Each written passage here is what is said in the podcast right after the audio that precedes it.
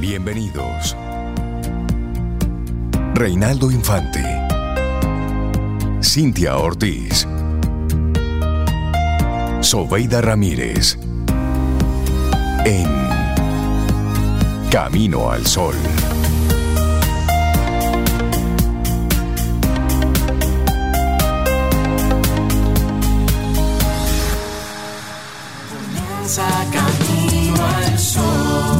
Buenos días, bienvenidos a Camino al Sol en este primero de noviembre, año 2023. Buenos días, Cintia Ortiz, Ramírez y todos nuestros amigos y amigas Camino al Sol oyentes. ¿Cómo están? ¿Cómo se sienten hoy? Hola, Rey, yo me siento muy bien, un poco, no sorprendida, pero como, sí, un poquito de que ya sea primero de noviembre. Sí, soy. Ya, se siente la no- brisa. Ahora sí. Ya podemos poner Oficialmente, los pasteles en hoja congelados que tienes de la doña Navidad pasada, debes sacarlo. Ya, si no, lo consumiste espérate, a esta fecha. Yo no puedo creer que haya gente en el mundo que tenga pasteles, Pasteles. en hoja. No por Pero un no. año, no. Por dos semanas. Eso se come de una vez. De verdad. Bueno, le voy a dar un mes. Ay, ay, ay. Eso se come de una vez. Estamos arrancando Pero ya el sí. mes número 11 Sí. de este 2023. ¿Y tú, Cintia, cómo estás? Yo estoy muy bien. Yo estoy feliz de que, de que el, me- el año siga avanzando, de que las cosas se siguen haciendo de este lado del mundo, vamos a decir. Ay, Del otro lado del mundo es otra historia y por ahí no estoy muy feliz. Estoy muy decepcionada. Bueno, con las, con las actitudes de, de unos muchos, sí, sí, sí, es para, es para nosotros poner el día a día en, en esta perspectiva. Pero vamos a arrancar el programa como siempre lo hacemos, con una, con una actitud, con una intención, porque, como dijo, me dijo un buen amigo hace muchos años, Rey, el mundo ha estado jodido siempre, fastidiado siempre.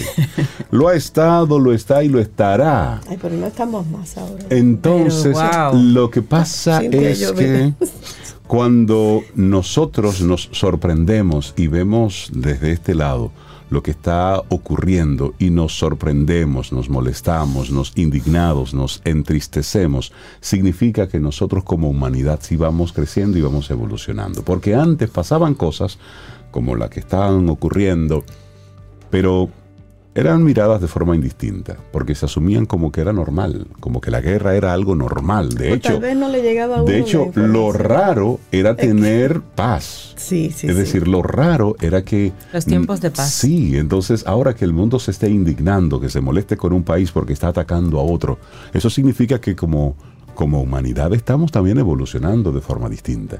Entonces, uno más que otros, pero al mismo tiempo, el que nosotros nos estemos indignando es una buena señal, porque es la primera parte, es el primer paso para que no siga ocurriendo y que le pongamos un alto a todo esto. Así es que te compartimos desde temprano lo que es nuestra intención para el día de hoy. Bueno, la intención del día. Encontrar la solución correcta requiere de una combinación de pasos que muchas veces van más allá de lo establecido. Y te la voy a repetir de nuevo y se la voy a repetir a Cintia y a Zoe. Para despertarnos. Sí, sí, un poco para... Es más, tómense un poco de café y les comparto de nuevo la intención del día. Encontrar la solución correcta requiere de una combinación de pasos que muchas veces van mucho más allá de lo establecido. Y esa es la, la intención. A veces queremos solucionar las cosas como nosotros queremos hacerlo. No, y y no, con las mismas herramientas que teníamos Claro. anteriormente, 10, que no. hay que diferentes vías para llegar Con a las mismas Roma. herramientas con que hicimos el lío. Exacto. Con esa herramienta queremos ahora Hay que- establecer la solución. Sí, Exactamente. Hay que hacerlo diferente. Así Ese es. pensamiento creativo, porque a eso se refiere más allá de lo establecido. No es a cosas indebidas, Es a medidas creativas, diferentes, no pensadas antes, tal vez no tratadas antes. Por eso de que aquí siempre se hace así, de repente se puede hacer de otra Hay forma. que revisar eso. Siempre y cuando que eso de más allá de lo establecido no entre en la ilegalidad, en el abuso, en lo. En lo mal hecho, en, en lo mal hecho. general. sí, Así sí. que encontrar la, la solución correcta requiere de una combinación de pasos que muchas veces van más allá de lo establecido y requiere que seamos creativos. Claro, y hoy estamos a primero de noviembre. Ay, es el Día de Todos los Santos. Sí, Sí, se celebra en varias partes del mundo este Día de Todos los Santos, una fecha católica que busca rendir homenaje a todos los santos que han existido a lo largo de la historia e incluso aquellas almas que ya han pasado el purgatorio y se encuentran en el reino de los cielos. Eso de acuerdo a la religión Sí, católica. sí, Así es, una así es, así es. celebración católica. Sí. De hecho, la iglesia primitiva solía celebrar el día de la muerte de un mártir que dio su vida por la obra de Dios. Pero con el paso del tiempo y sobre todo después de la persecución de Diocleciano, conocida también como la Gran Persecución, donde un inmenso número de cristianos murieron a manos del ejército romano, la iglesia tuvo que agrupar a sus, a sus mártires en una sola festividad. La primera celebración de un día de todos los santos se remonta a Antioquía en el domingo antes de las fiestas de Pentecostés durante las Pascuas. Otra mención de un día común para rendir homenaje a los santos se nombra en el sermón de San Efrén del Sirio, que data del año 373, pero en este solo se menciona a los mártires y a San Juan Bautista. No sería hasta el año 731 que el Papa Gregorio III consagraría la Basílica de San Pedro a todos los santos y entonces establecería esta fecha de primero de noviembre como Día de Todos los Santos en el mundo. Y se celebra, o sea que se celebra, mira, en, por ejemplo, en países como México, no solamente se celebran las tumbas de los antepasados, sino que también se realiza un picnic. Sí, le realiza preparan un picnic ajá, una mesa de con la- comida. y sí, sí. máscaras, cintas de colores, flores, platos. Hay unos árboles, unas plantitas con unas flores amarillas que son específicamente, se hacen crecer específicamente porque en esta fecha se hacen los adornos. Pero eso es para el Día de los Muertos, que es mañana. Pero ellos tienen esa mezcla. Lo van Así es. combinando. Hay otro Deben día. estar en preparación. Sí, sí, sí. Hay, hay otro día que se celebra hoy, Sí. que es el Día del Ballet. Ay, sí. Ay, ese, ese día me gusta, me gusta. Ese le gusta, A le mí me gusta sí, mucho ese se rinde, se rinde homenaje a una de las expresiones artísticas más notables y reconocidas del mundo. Se celebra el Día Mundial del Ballet con la colaboración de las principales compañías de ballet de todo el mundo, ejecutando diversas actividades como transmisión de presentaciones y clases en vivo, también charlas, entrevistas. ¿Tú te imaginas un- en el mundo entero, el día de hoy, un mismo baile, todo el mundo? Un baile por la paz, como que sería como bueno. Y mandarle un energía gran abrazo a, Karina Ciprián, que por muchos años se dedicó Sí, a- fue. al ballet. Karina Ciprián, nuestra buena amiga de The Morning Show en Morning. Sí. Yo tuve la oportunidad de participar en, en actividades de ballet como por cuatro años con, con Miriam Bello. Y me, me gustaba mucho. No continué por temas de salud de mi mamá, que no podía llevarme, yo estaba muy pequeña.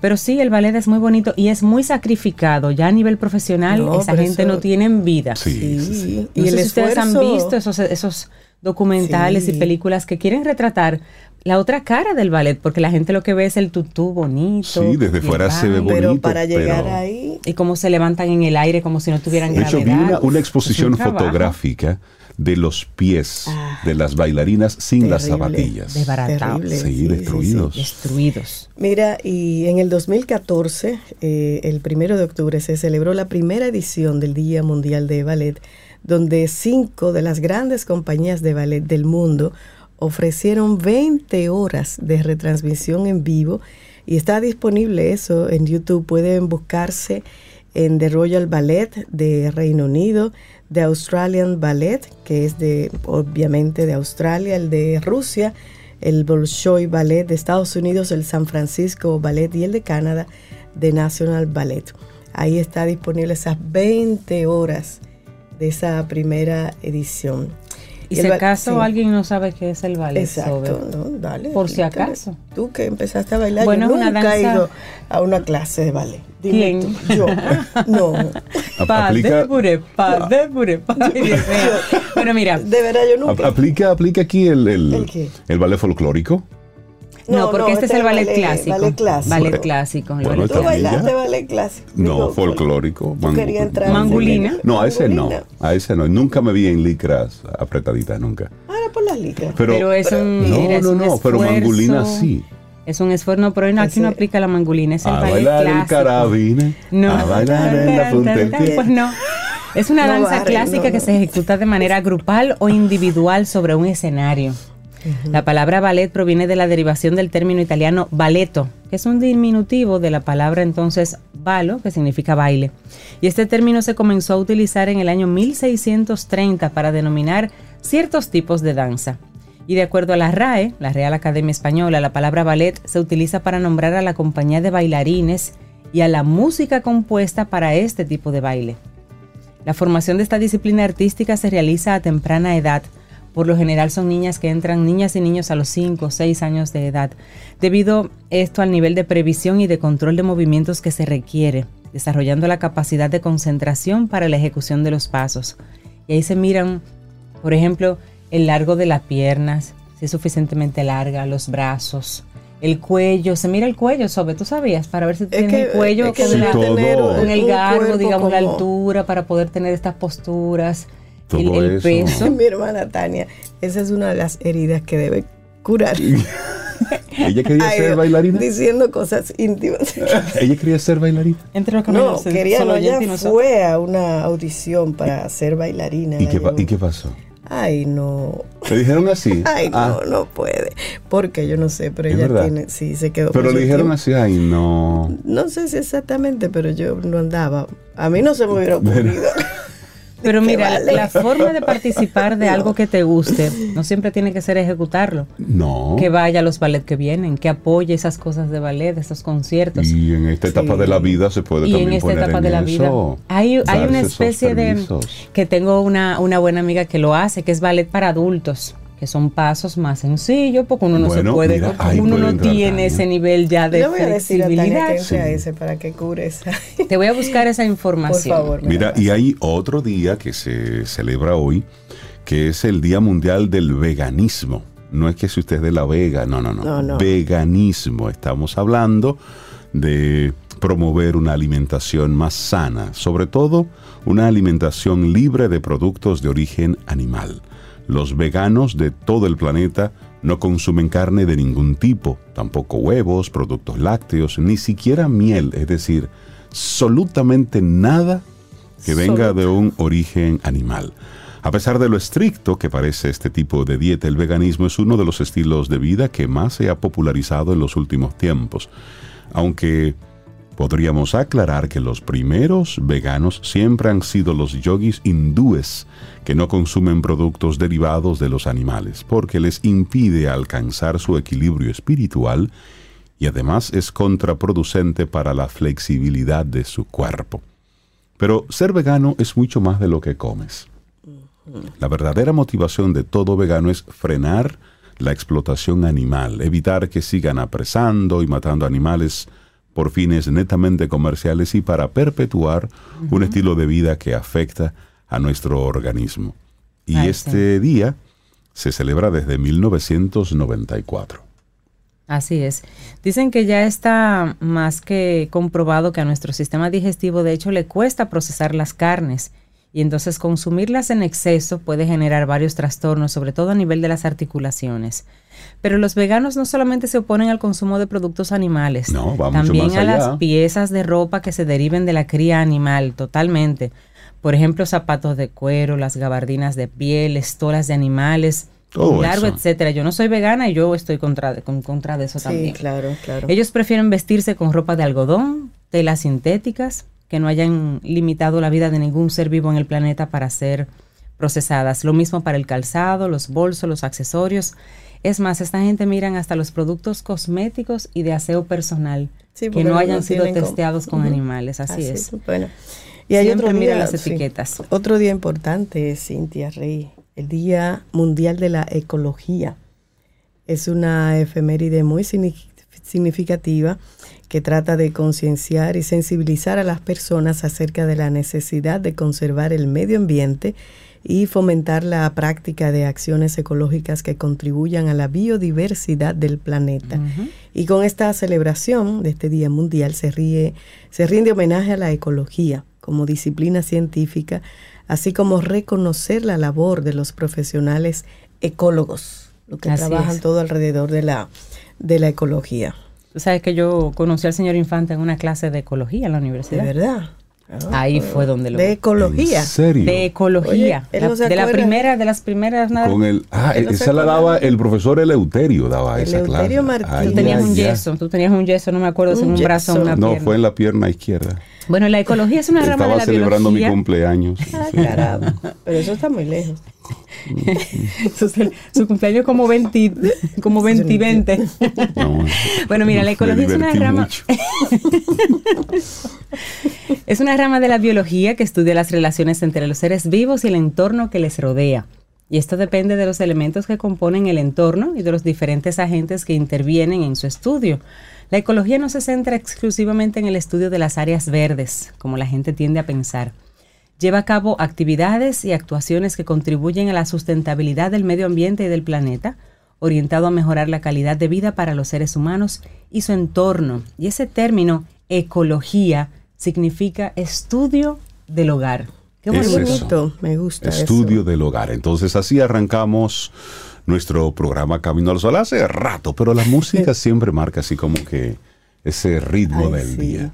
Y mira, hoy con esta lluvia, desde anoche pensé, voy a iniciar Camino al Sol con esta canción que es tan hermosa y va dedicada así a ti, a todo el que esté conectado en este momento. Se llama Cafecito Mm. y la agrupación es La Ciencia de Juancho Ah, Valencia. esa es buena. Muy Sí. Buena. Así Sí, que sí, denle sí. volumen a esto y disfrútenselo y salud con café. Lindo día. Los titulares del día en Camino al Sol.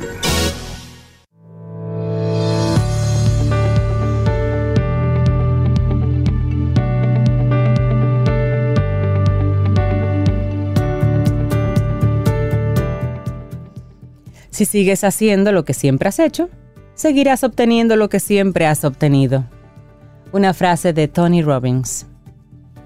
Seguimos avanzando en este camino al sol. Hablemos entonces de algunos de los titulares que recoge la prensa en este día. La Junta Central Electoral emite una nueva resolución sobre el orden de las boletas. Oigan esto, agregan 10 organizaciones partidarias. Espérate. En este paisito. Yo no entiendo de verdad. Bueno, pues la Junta. Central Electoral definió el orden de los partidos en las boletas electorales que se utilizarán en las venideras elecciones municipales de febrero y las congresuales y presidenciales de mayo del 2024, en las que incluyó 10 nuevas organizaciones políticas. Se lo repito ahí de nuevo, ¿m? para, es- para que lo escuche bien. Entonces, el orden está contenido en la resolución 57-2023 del pasado 30 de octubre sobre el orden de los partidos y los movimientos en las boletas. Como siempre, los primeros cuatro lugares sufren cambios de posiciones en comparación con los comicios 2020, al pasar el oficialista PRM a ocupar la primera posición en el lugar del Partido de la Liberación Dominicana, que ahora está en el puesto 2. Eso siempre, eso siempre cambia. Lo que me llama la atención es que aumenten. 10 más. No, no, no. Eh, ¿y al hasta- final, y hasta cuándo? al final son 26 casillas las que tiene esto. 26. No le leo las 26 porque se nos va el programa en eso, pero, pero caramba. ay, ay. Bueno, vamos con otro de los titulares. Bueno, y ante el vacío que ha representado el cese comercial con Haití desde mediados de septiembre, sobre todo para la exportación de huevos, los avicultores aceleraron sus estrategias para colocar el producto en otros mercados interesados como Aruba, Guyana, Martinica, San Martín y Cuba. A este último territorio se han enviado 1.036.000 unidades en tres semanas, pero la acción no cubre el excedente de la demanda haitiana. De hecho, el interés se ha despertado por parte de los comerciantes internacionales, quienes han enviado propuestas de negocios a los productores locales por las noticias del excedente de huevos tras el cierre de la frontera dominico-haitiana. La más reciente fue una llamada informal desde España, informó el presidente de la Asociación Dominicana de Avicultura, ADA, el señor José Luis Polanco. Adelantó que en el transcurso de la próxima semana La ADA recibirá una comisión de Cuba para formalizar o ampliar las exportaciones que ya se han materializado hacia ese destino. El Ejecutivo detalló las informaciones ayer al ser entrevistado en Diario Libre. Bueno, y la crisis República Dominicana-Haití domina agenda de Asamblea Euro-Latinoamericana en el país. Decenas de parlamentarios de América Latina y Europa debaten en el Congreso Nacional temas de cambio climático y migración en la región.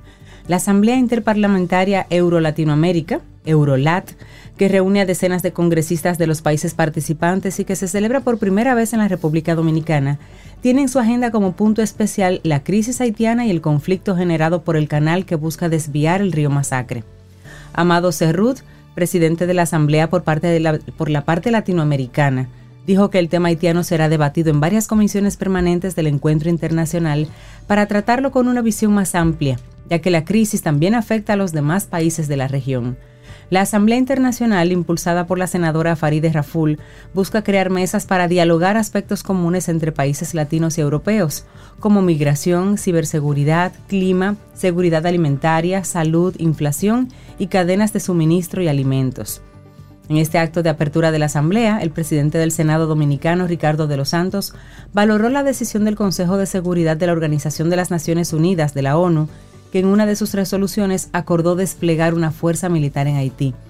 Aseguró que República Dominicana ha sido el país más solidario con Haití, pero aclaró que la crisis en esa nación no tiene una solución dominicana. La estabilidad en Haití es responsabilidad de la comunidad internacional. Claro. Sostuvo al considerar como urgente que las potencias entren en la nación haitiana para llevar soluciones a la crisis. La vicepresidenta de la República, Raquel Peña, quien asistió en representación del Poder Ejecutivo al primer día de esta Asamblea Internacional, afirmó que un posible diálogo con Haití nunca se ha dejado de lado y que el gobierno está dispuesto a conversar sobre las diferencias por el río Masacre. Bueno, cambiamos ahora de tema.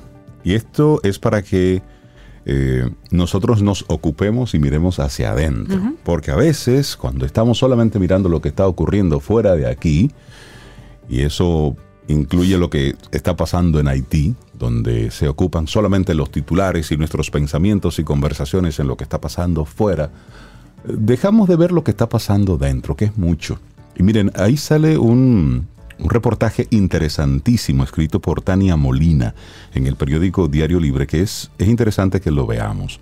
Se habla de que el dominicano promedio es un adulto de casi 29 años. Y ¿Cuál es el tema aquí?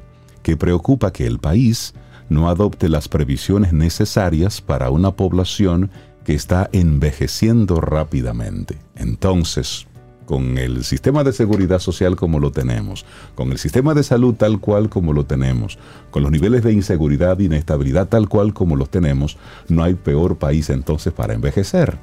Es decir, es para que pongamos esto mucho en, en perspectiva.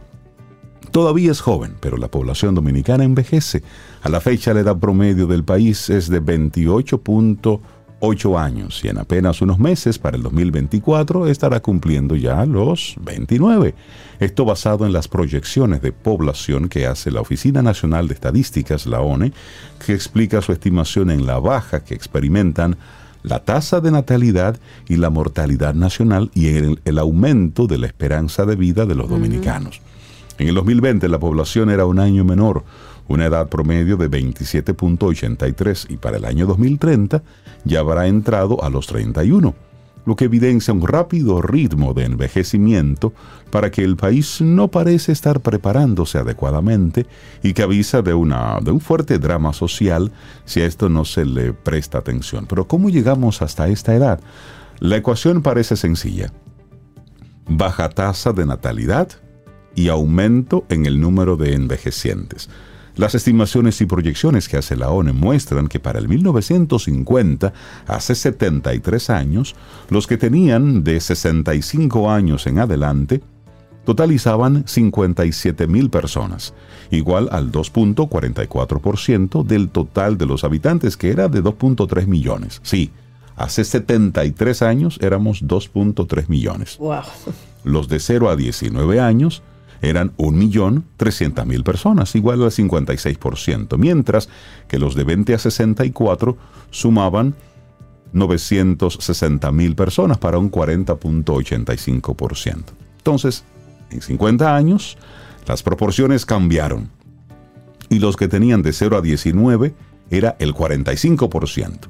Los de 20 a 64 estaban en un 40%. Y los mayores de 65 ya representaban un 4%. Estamos hablando de que esta tendencia sigue y la cosecha de infantes que acumuló el país en esos años se agota. Es decir, cada vez las familias son más pequeñas. Es interesante, es un trabajo bien extenso. Eh, búsquelo en el periódico Diario Libre, es bien interesante porque nos pone un poquitito esto de la perspectiva de la, de la expectativa de vida, pero al mismo tiempo, como usted, sí señor, tiene que ir preparando su vejez. Sí. Cómo usted en su día a día, en su dinámica, en sus finanzas personales va estructurando, ok, cuando yo esté viejo, ¿cómo es que va a ser este tema? ¿Cómo yo mismo me lo voy a gestionar? Son de los temas que hay que hablar. Sí, y hay que decidir ahora porque, eso antes ya. la respuesta era, bueno, yo tengo cinco hijos, Sí, pero- alguno de ellos va a cargar conmigo, pero no, ya la respuesta en el 2023 no es por ahí que anda. Ay, ay, ay. Así Por eso es que incluso las políticas públicas y las facilidades para la gente tienen que ir en tendencia de productividad. Por supuesto. prestemos menos para viajar y pasear y prestemos más para la gente que tiene un emprendimiento. Para producir. Que tiene un- porque realmente, por ejemplo, una persona que tenga 50, 55 años y ya no esté trabajando, el mercado no la busca porque lo considera No. viejo. Exacto. Pero es una persona, ahora es que esa persona tiene La ese cerebro sí. listo para dar realmente un fruto importante. Y si lo que quieres es emprender, facilitemos las cosas para la gente, para que la gente pueda emprender. Aquí es muy difícil emprender, hay que decirlo. Aquí es muy difícil emprender. Aquí el emprendedor es doblemente valiente. Pero si es para coger un crucero, ese dinero aparece de una vez. O un carro. Miremos también. un poquito, miremos un poquito lo que va a necesitar esa población, porque si no los ayudamos a que produzcan, guess what? Vamos a tener que mantenerlo Claro. con políticas públicas o con políticas sociales. Veámonos en los, en los, en el espejo de Europa. Sí, en el espejo y, de y todas esas, sí, de Estados Unidos, todas esas, todas esas eh, eh, medidas de Medicare, el otro, la- lo- lo- lo- los tickets, la- han ido los bonos, lo han tenido que desmontar Porque porque, es que no es sostenible. No es sostenible. es sostenible en Sí, el sí, tiempo. Entonces es para- pensemos, Ay, qué no. buen trabajo. Ojalá que esa información haga- sirva para sentarse todas las instancias, la mujer, a el ministro de la planificar. ¿Qué hacemos juventud, con esto? economía, todos, todos esos ministros deben tener una cuota. Y también a lo interno de nuestras familias. Claro. Usted, papá, mamá, que está todo. produciendo ahora, ¿cómo vas a gestionar tu etapa adulta? Tu Y etapa si ese nivel de producción que tienes ahora lo vas a poder mantener en el tiempo. Por ¿Y cómo sería la vida si ese pro- nivel por baja? naturaleza dice que no, que no se va a mantener. ¿Cuál sería la, la opción? Sí, y Hay a los muchachos, enséñelos a trabajar, póngalos a Claro. trabajar, a la princesita No y le al resuelva príncipe. todo. No les resuelva todo. Bueno, en otra información, Abinader niega exista plan para privatizar la maternidad de los Minas. El presidente Luis Abinader calificó de chantaje la, propuesta, la protesta realizada en la maternidad de los Minas, amparado en una supuesta privatización del centro hospitalario. El mandatario explicó que lo que está sucediendo es que se están aplicando controles de gastos y llevando a cabo auditorías. Nadie que esté en su sano juicio puede pensar que se va a privatizar disque la maternidad, porque eso es un chantaje que hay. Porque cuando se está llevando controles, la organización a un lugar y se están auditando y se están controlando los fondos públicos, entonces dicen que están privatizando. Eso expresó Abinader. El jefe de Estado añadió que a pesar de esos chantajes, desde el gobierno se continuará auditando a todos los hospitales y controlando el gasto público y se seguirán creando voluntariados de la sociedad civil compuestos por pastores y juntas de vecinos que evaluarán la gestión de esos centros médicos. Así es. Bueno, y finalmente también una nota relacionada con el Día de la Ecología, y es la muerte lenta del manglar en la Gina, un escrito que sale también en, en, nuestros, en el portal de nuestros amigos de Diario Libre. Dice, es cada vez mayor la presión que ejercen nuestros pobladores sobre los recursos naturales y los patrimonios arqueológicos, históricos y culturales del territorio nacional, lo que hace imprescindible afinar y actualizar la más efectiva protección de los ecosistemas que garantizan la biodiversidad y las áreas que contribuyen a la recreación cultural, física y espiritual de los habitantes del país. Lo anterior es uno de los considerandos en el decreto 233-96 del entonces presidente Joaquín Balaguer, donde se asignan las categorías de conservación de acuerdo a la Unión Internacional para la Conservación de la Naturaleza a diferentes áreas protegidas, entre ellas el refugio de vida silvestre Manglares de la Gina. Esto es en el Ceibo. Bueno, y lo que pasa es que la Gina es una hermosa bahía declarada área protegida en el año 95 con 52,86 kilómetros cuadrados con una zona de amortiguamiento de 300 metros. ¿Qué sucede ahí? Hay importantes ecosistemas marinos, presencia permanente de manatíes, aves, salud Tommy, manatíes, aves, tortugas, delfines, criadero de peces, crustáceos y tiburones también. ¿Qué está sucediendo? Que la expansión de la agricultura y la ganadería están ejerciendo una importante presión sobre esa área protegida. Cientos de tareas de arroz ya colindan con ese refugio de vida silvestre y con la zona de eh, amortigamiento. Y amortiguamiento. Y hablan, por ejemplo, de que, bueno, en el 2013 ya había una denuncia al respecto de que más del 30% de los mangles y cocoteros fueron derribados por hacendados que poseen fincas en, en las proximidades y que pretendían hacer de los manglares marinos una playa para uso personal Qué lindo. porque ellos tenían sus fincas ahí. Y eso fue en 2013, o sea, hace 10 años. Todavía estamos con eso. Qué pena, qué pena. Ya se han perdido más de 600 mil metros cuadrados de manglar. Por Dios. Bueno, vamos a cerrar este momentito de informaciones con... Ustedes saben que desde Camino al Sol tenemos un interés por, por buscar informaciones que de una forma u otra nos inviten a, a reflexionar. Y evitamos eh, noticias que sean, que sean desagradables, pero hay temas que nosotros no podemos taparlo con un dedo. Y sale publicado en el periódico Listín Diario una información para que papá, mamá, tutor, maestro, docente, para que todo adulto le preste muchísima atención. Miren, un caso muy triste ocurrió hace unos días en nuestro país. Como si se tratara de una serie colombiana, cuatro niños, cuatro niños torturaron sin piedad a su vecinito de nueve años de edad. Se observa cómo lo amarran, cómo lo golpean sin piedad, mientras esta agresión era grabada y era subida a las redes sociales por los mismos menores agresores. Este hecho violento se viralizó en el día de ayer en las redes sociales. Este menor de edad fue maltratado por una niña de 11 años y otros dos, uno de 10 y uno de 12 años. Eh, ¿Oyeron las edades? 11 años la niña, un varoncito de 10 y otro de 12 maltratando y abusando de un niño de 9. Esto ocurrió el viernes en el distrito municipal de Guayabal, en la provincia de Santiago. Este niño fue amarrado con una cuerda mientras los otros niños lo estaban golpeando, lo intimidaban con palabras obscenas, disparándole en diferentes partes del cuerpo con una pistolita de juguete, de esa que dispara bolitas. Le hacían tragar hojas verdes, eh, le patearon el rostro. y, era parte de la tortura que le propinaron sus vecinos, también menores de edad. Acción, como ya dije, que fue grabada por los niños agresores. Se conversó con la madre de la víctima, una mujer de 24 años, y dice que el niño vivía con...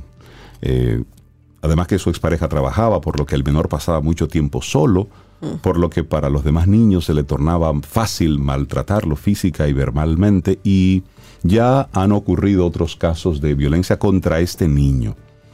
Luego de que este video fuera viral, y ahí es donde quiero hacer un poco el, el hincapié, eh, fue cuando la fiscal de niños, niñas y adolescentes, la magistrada María Dolores, se apoderó del caso y citó a los padres de los implicados. Sin embargo, nunca se trasladaron al lugar para conocer dónde ocurrieron los hechos. La fiscal solo citó a los padres, lo entrevistó y cada quien para su casa. Mientras que el menor golpeado continúa en el mismo lugar, a merced de que sus vecinitos vuelvan a repetirle la dosis de maltrato de que fue objeto el pasado viernes. Mariano Díaz, un vecino del lugar, se quejó por la forma en que la fiscal de niños, niñas y adolescentes ha enfrentado este caso, ya que el menor maltratado, por supuesto, necesita atenciones psicológicas y también los demás niños que agredieron necesitan algún tipo de, de guía. Dijo que no es la primera vez que el menor es golpeado. la abuela, la abuela paterna del menor eh, dice que los demás niños deben estar bajo el cuidado de sus padres. No es posible que la agresión ocurriera en la misma casa de uno de los muchachos. Imagínate, imagínate, qué atención. Entonces, Ay, ay, ay. según versiones, la violencia registrada entre menores, lo que están ahí lo atribuyen a la influencia que ejercen las redes sociales y los contenidos que estos menores de edad observan, actos de agresiones por los distintos canales digitales y qué es lo que hacen replicar. Y ahí es para nosotros abrir el tema de conversación. Primero sobre el tipo de contenidos que llevan, que, que están expuestos los muchachos. Sí, claro que sí, eso ya lo hemos hablado en otro momento. Pero también el tema de la, de la vigilancia y de la responsabilidad de los padres, pero al mismo tiempo de las conversaciones que tenemos, pero al mismo tiempo del tipo de contenido que usted como adulto consume y que usted cree que sus hijos no están escuchando. Pero cada canción que viene con un mensaje de agresión, eh, eso se le va quedando al pequeño ahí, en el disco duro. Cada vez que usted lo pone a estar bailando uno de estos temas, eso se le va a quedar. Cada vez que tú expones a tu hijo a algún medio de comunicación que tú crees que ellos no están escuchando, toda esa agresión los niños la van consumiendo y llega un punto, llega un momento en que simplemente la violencia se normaliza. Claro, y, y ese es un elemento muy Claro. importante. Hay que agregar también el contexto. Por supuesto. O sea, dónde se están criando esos niños, cómo es la, la educación, si, si, si, si podemos llamar eso que le están dando los padres, cómo se comportan en, en la escuela, qué es lo que están recibiendo en términos de, de acogerlos, de amor, de porque se ve que ahí, digo, uno puede estar especulando, pero ahí hace, hay muchas carencias Por supuesto. y hay, no sé, habría que ver qué, qué ven ellos, qué es lo que modelan sus padres y todo el contexto donde se desarrollan. Y también un régimen de consecuencias. Nosotros estamos con este tema de la libertad y el libre albedrío, dejando que realmente cualquier persona crezca sin límites. O sea, hay unos niveles de libertad que hay que proteger siempre, pero hay unos niveles de libertad que se tienen que, as- que, que dar de la mano de la responsabilidad. Y ahí tienen que haber responsables. ¿Dónde están los padres? ¿Dónde Claro. están las instituciones, señores? Miren, todo lo que tiene que regular, incluso como tú decías, Rey, estamos normalizando la, la violencia. Yo, que consumo, por ejemplo, música eh, durante el día, mientras trabajo, tenía ayer en YouTube un concierto de Hauser. Hauser es chelo. Hauser es un chelo. Entre una pieza y otra, a mí me entraba un enlace patrocinado de un chico local que tiene una canción local. El grupo completo te va cantando, disparándote con la mano a la cámara. Y el, el video se trata de Ay, ay, ay. palabras obscenas, agresión y, la, y, y esa... Y ese movimiento de que te estoy disparando, de que te estoy disparando con metralleta, por las formas, digo, ¿cómo eso se filma, sale, paga patrocinio para salir en todos esos. A mí me salió escuchando una música totalmente diferente. Exacto. Sabrá Dios qué le sale a esos muchachos. Ven es esto y lo normalizan. Exacto. Eso es para tú ver, por ejemplo, cosas así. ¿Quién es ese muchacho, ese músico? Esos 15 muchachos disparándole una cámara, tráemelos. Tiene que haber régimen de consecuencias porque los niños no filtran, ven cosas y creen que eso está bien y las repiten. Y es precisamente el, el tema que, que nos abre Estamos a un, permeados de nos esto. abre esto a un a una caja de Pandora tan tan amplia, tan vasta. Estamos Hay tantos dejando- ingredientes, pero mira, esto y mencionábamos el tema de las autoridades. Eso es importante, Es importantísimo, importante. porque no es posible que estos niños estén igual sin vigilancia y demás en sus casas. Es decir, deben entender que lo que acaba de ocurrir primero no es algo normal. No. No, tú no es- puedes decir, ay, que son niños. Eso no son comportamientos de ser- niños. ya se está construyendo un comportamiento Exacto. sociópata ahí. Exactamente, entonces ese régimen de consecuencias es importante observarlo. Y lo menciono así ya en el cierre de este momentito que nos hemos extendido, porque es que debemos llevar este tipo de conversación hacia la reflexión personal, hacia la reflexión grupal y hacia la reflexión país. En ese barrio Porque debería eso- haber una reunión en este momento. Por Con supuesto. esos papás y esos niños. Claro. Claro. Así cerramos este momentito, 7.46 minutos, vamos avanzando. Sí, es, es camino al sol y como ciudadanos nos, nos indignamos, eh, como ciudadanos entendemos que hay temas que debemos tocar, porque nos toca. Sí, y bueno, para ponerle un saborcito medio dulzón, 100 metros, ayer se hizo historia, José González dominicano, primer dominicano en la historia de nuestro deporte que gana medalla de oro en los 100 metros. Eso fue en Chile ayer, así es que contento por eso. Muy contentos por eso. Esas son buenas noticias. Claro, bueno. Te acompaña Reinaldo Infante. Contigo, Cintia Ortiz. Escuchas a Sobeida Ramírez. Camino al Sol.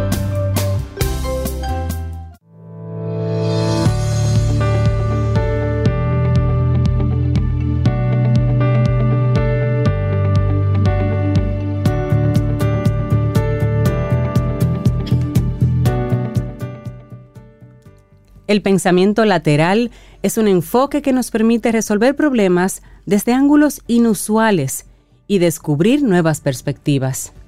Una frase de Paul Sloan. Y precisamente, pues nuestra reflexión va de la mano del pensamiento lateral, porque no te vamos a dejar en el medio ahí con eso. Que no tiene nada que ver con pensar de lado. No, ni mirar a la derecha, ni mirar a la izquierda, nada de eso. Así es. ¿Sabías que existe un tipo de pensamiento poco ortodoxo y no lineal que te ayuda a crear ideas innovadoras? Mm. Entonces, ahora vamos a ir reflexionando sobre el pensamiento lateral, Zoe. Claro, en la vida, en tus relaciones, en el entorno laboral, puedes resolver los problemas de dos maneras. La primera, mediante un razonamiento lógico, lineal y racional. Y la segunda, usando un enfoque al que el psicólogo y filósofo Edward de Bono denominó pensamiento lateral, y consiste en ofrecer soluciones innovadoras y reflexivas que van más allá del clásico procedimiento deductivo. Pensar a través de la lateralidad es el sustrato de la creatividad y una habilidad que todos podemos potenciar. Es atreverse a sortear lo previsible para hacer de la imaginación y la intuición tus mejores aliados. Toda empresa se beneficia de este tipo de mecanismo cognitivo y por ello estamos compartiendo aquí hoy todo lo que deberías saber sobre esta esfera de poder. Así es, bueno, y decía Eduardo Bono, en el pensamiento lateral uno no busca la respuesta correcta, sino una disposición diferente de ver las cosas para poder ofrecer una respuesta innovadora, inesperada y práctica y eso fue en el año 1970. bueno, el pensamiento lateral es una forma de razonamiento que busca soluciones fuera de lo común y a menudo sorprendentes. En lugar de seguir una secuencia de pasos lineales o predecibles, como el procesamiento lógico o vertical, se escapa de las reglas establecidas y aporta propuestas sencillas pero extraordinarias. Este concepto lo desarrolló el psicólogo maltés Edward de Bono en la década de 1960 y este libro que escribió El pensamiento lateral, Manual de Creatividad, que fue en el 70, fue toda una referencia en este campo. Esta manera de pensar, creativa e indirecta, da forma a grandes aportaciones, pero eso sí, el enfoque vertical y lateral no son excluyentes y te vamos a explicar un poquito acerca de algunas características. Bueno, pues vamos a iniciar con cuestionar las suposiciones. El pensamiento lateral implica cuestionar las creencias subyacentes y los esquemas rígidos que a menudo limitan el razonamiento convencional. Lo que hace es animarte al desafío, a dudar de lo que se suele dar por sentado para considerar nuevas perspectivas. Algo así te permitirá formar ideas y soluciones prácticas, a la vez muy eficaces. Y aquí tenemos un ejemplo. Un camión queda atascado debajo de un puente. Un grupo de sesudos técnicos piensan de alguna forma retirar el vehículo de allí, sin dañar la propia estructura. Después de varias horas reflexionando en diversas ideas, llega un niño. Entonces, gracias a su mirada curiosa y ajena a los convencionalismos, lo primero que hace es cuestionar todo lo que dicen los adultos. Después, aporta su solución. Basta con desinflar los neumáticos del camión. A mí me encantan esas respuestas así que tú te quedas como, ¿y, cómo no lo pensé antes? Es decir, ¿En serio? Entonces viene un, saborcito ahí como de, de, frustración y de decepción con uno mismo. Sí, ¿Por qué no pensé en eso Es que uno se va aquilosando ahí, tú sabes. Bueno, otra característica del pensamiento lateral es la no linealidad. El International Journal of Progressive Education destaca la necesidad de que las personas puedan pensar de manera diferente y estén abiertas a la innovación. Al fin y al cabo, en un entorno social tan complejo y competitivo como el actual, este recurso es una herramienta de transformación y gran utilidad. Y la buena noticia es que siempre estás a tiempo de desarrollarla. Una de las características que te gustará tener en cuenta es que no sigue una estructura rígida a la hora de razonar y procesar la información. A diferencia del pensamiento lógico o lineal, que aplica una secuencia de pasos predecibles, el lateral salta de una idea a otra de manera y forma aleatoria. Ahí está su magia y su potencial. Y un ejemplo. Un hombre entra a un bar y pide un vaso de agua. El camarero busca debajo del mostrador, saca una pistola y lo apunta con ella. Después, este se despide dándole las gracias. ¿Qué es lo que ha pasado? ¿Ha intentado robarle? Para entenderlo, procura no aplicar un enfoque lineal y aplica la imaginación. El tipo tenía hipo y el propietario del local le ha prestado ayuda con este tremendo Con este susto. Bueno, bueno. Un poco. ¿Qué te digo? Un poco exagerado, ¿no? Un poco exagerado, sí. Pero el ejemplo. Ahora la pregunta es, ¿se, le, quitó, el hipo? seguro, seguro. Bueno, exploración de múltiples perspectivas. Esta forma de pensar parte siempre de la exploración de múltiples enfoques y soluciones en paralelo. En lugar de limitarse a una sola ruta, el razonamiento lateral considera una variedad de posibilidades y conexiones. Estos serían algunos ejemplos de este enfoque cognitivo a la hora de resolver un problema. Busca varias alternativas. No te quedes con una única solución. Evalúa todos los flancos de un problema, todas las áreas. Se sirve siempre de la curiosidad y de la imaginación. Aunque las resoluciones parezcan obvias, intenta ir un poco más allá. Ejemplo, una empresaria debe buscar inversores para su negocio. Lo más habitual es procurar dar con personas que ya conozca y que confíen en ella. Sin embargo, decide dar el salto y buscar en otros países, haciendo presentaciones originales y desafiantes de sus ideas.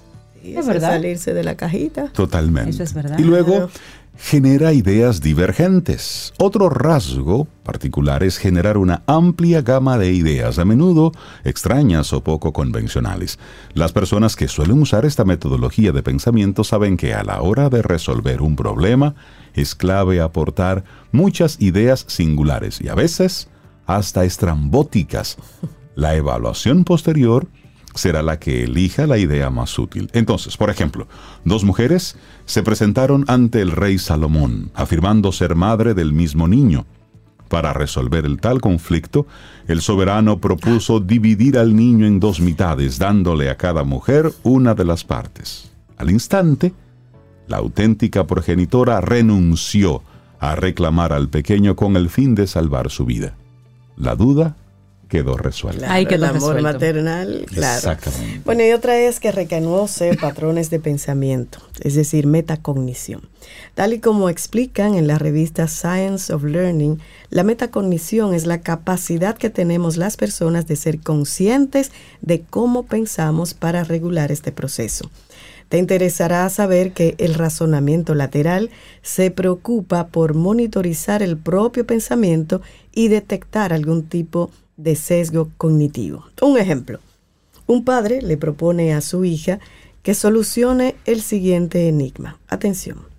Un hombre arrastra su coche hasta un hotel y entonces descubre que está en bancarrota. ¿Cómo es posible? La niña sabe que su progenitor le plantea siempre retos muy imaginativos. Contiene su impulsividad y evita, ante todo, decir lo primero que le venga a la mente monitoriza su forma de procesar la información, esforzándose por encontrar una respuesta lo más original posible, hasta que la obtiene. ¿Y la respuesta? En realidad, ese hombre está jugando al monopolio. Sencillo. Totalmente. Bueno, pero ¿qué utilidad tiene este tipo de pensamiento? Según Eduardo de Bono, esto ayuda a la, a la sociedad en general, por ejemplo, a las personas, su desarrollo personal optimiza mucho más sus habilidades de resolución de problemas, la innovación empresarial, la resolución de problemas como tal, resolución de conflictos también, mirar cosas diferentes, el punto de vista diferente, generación de ideas para proyectos, tomar decisiones más informados y también fomenta la creatividad. Sirve para muchísimas cosas. ¿Y cómo se aplica, Rey? Bueno, esto lo podemos aplicar en las empresas, por ejemplo. Podemos tener incentivos para la creatividad, lluvias de ideas, estudio de casos exitosos, equipos multidisciplinarios, ejemplos y proyectos piloto, técnicas de creatividad, técnicas de resolución de problemas. Eh, hace tiempo leíamos sobre cómo eh, el de Amazon, Besos, él, pagaba a sus empleados para que se equivocaran, para que inventaran, es decir, para que inventaran y que fracasaran. Precisamente es incentivar ese, ese tipo de pensamiento. Pero pensar de forma lateral es una herramienta de poder. En un mundo lleno de desafíos y oportunidades, la lateralidad cognitiva brilla como un faro en todo entorno social. Gracias a esta estrategia, iluminas caminos no convencionales para revelar soluciones sorprendentes. Cuando te liberas de las cadenas de la lógica convencional, abres las puertas a la creatividad, a la innovación, a la posibilidad de cambiar el mundo de formas inesperadas. Sí, es que la invitación, Rey Cintia, es procura entrenar este enfoque y mirada interna que combina el atrevimiento y el desafío. Asimismo, ten presente que pensar de manera lateral no está reñido con razonar de forma vertical. Ambos recursos pueden aplicarse de manera combinada para llegar a ideas excepcionales, útiles y novedosas. ¿Quién se anima? Bueno, yo, me animo, también. Todo lo que debes saber sobre el pensamiento lateral. Esto ha sido una reflexión clase. Extendida, larga, comentada. Aquí en Camino al Sol. Laboratorio Patria Rivas presentó En Camino al Sol la reflexión del día. Tomémonos un café. Disfrutemos nuestra mañana con Rey, Cintia Soveida, en camino al sol.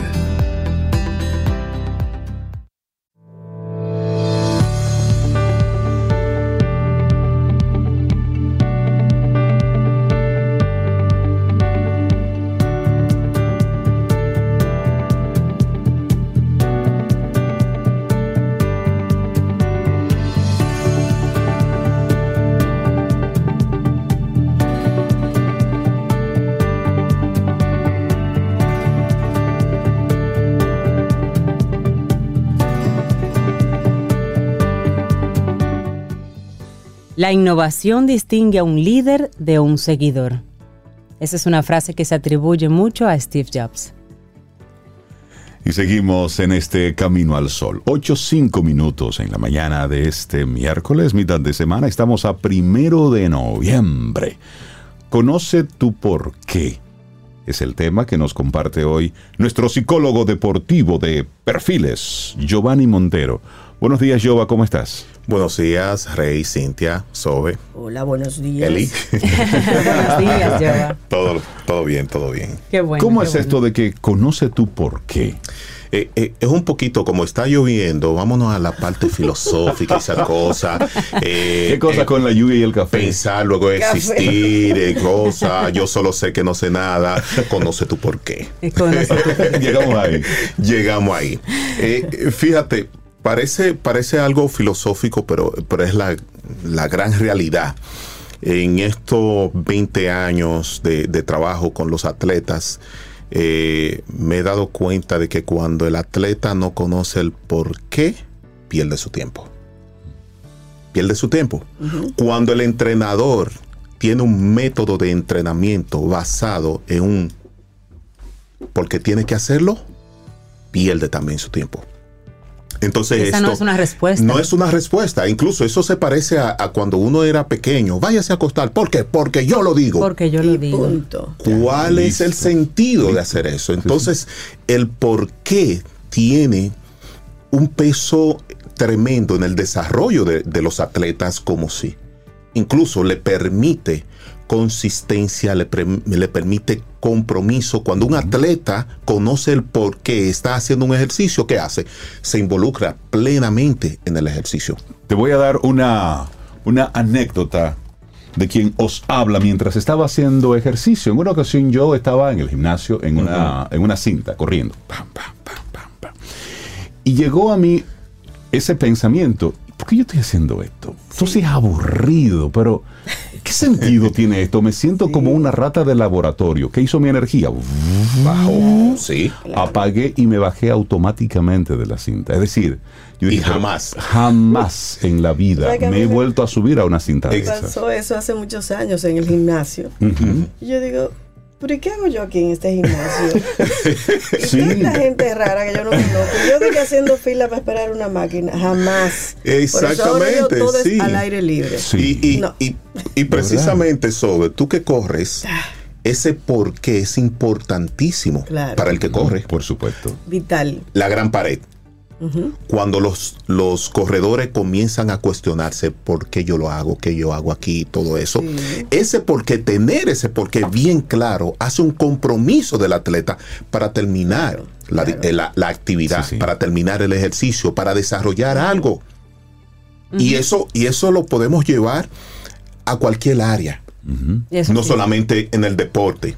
¿Cuántas personas nosotros conocemos que tienen un buen puesto de trabajo, hacen un trabajo importante, pero no tienen un porqué ellos. Y ese es el trabajo más aburrido, más difícil. Es mecánico. Es mecánico. bien, pero es mecánico. No hay, emoción ni amor. Y, por supuesto, el desarrollo de, ese trabajo, la producción que sale, no es impecable. Exacto. Entonces, eh, en, este, en este por qué que tenemos que preguntarnos, entonces, eh, eh, si nos imaginamos, eh, bueno, yo le traje aquí como, como un, es un círculo, es un círculo donde tiene dos círculos más. En el círculo, como una diana de, tiro al, blanco. Exactamente, exactamente. Entonces, en el círculo mayor tenemos todas aquellas personas que hacen, que yo hago. Lo que yo hago. Perfecto. En el círculo menor tenemos aquellas, aquellas personas que saben lo que hacen, que saben lo que son. Por ejemplo, que son, que son eh, en esta parte, eh, que son eh, su profesión, saben su profesión, saben que están, conocen una disciplina eh, en, un, eh, en, lo que hacen y lo hacen se diferencian de los otros. Y en el círculo más pequeño tenemos el por qué. Entonces, las personas que pertenecen a ese círculo pequeño, que son pocas, entonces saben el significado de lo que están haciendo y por qué lo están haciendo. Es que esa respuesta, ese por qué, esa respuesta, es lo que le da a la persona a propósito. Ese es el propósito. Esa respuesta significa el propósito. Y el propósito realmente te energiza cuando llegan los días malos, cuando algo sucede. Exactamente. Ese porque es el que te mueve. Exactamente. Entonces, como nos da consistencia, nos da una, eh, un sentido de lo que nosotros hacemos. Y por ende, por ende, una persona que sabe el por qué está haciendo algo, entonces es capaz de establecer una rutina, de establecer un enfoque, de establecer objetivos, de establecer una meta. Decía Nietzsche que la persona que tiene un porqué casi siempre encuentra el cómo. Por supuesto. Exactamente. Por eso cuando, cuando, cuando nos vamos a un atleta que no sabe cuál es su objetivo, cuáles son sus metas, revisemos el por qué ese atleta hace lo que hace.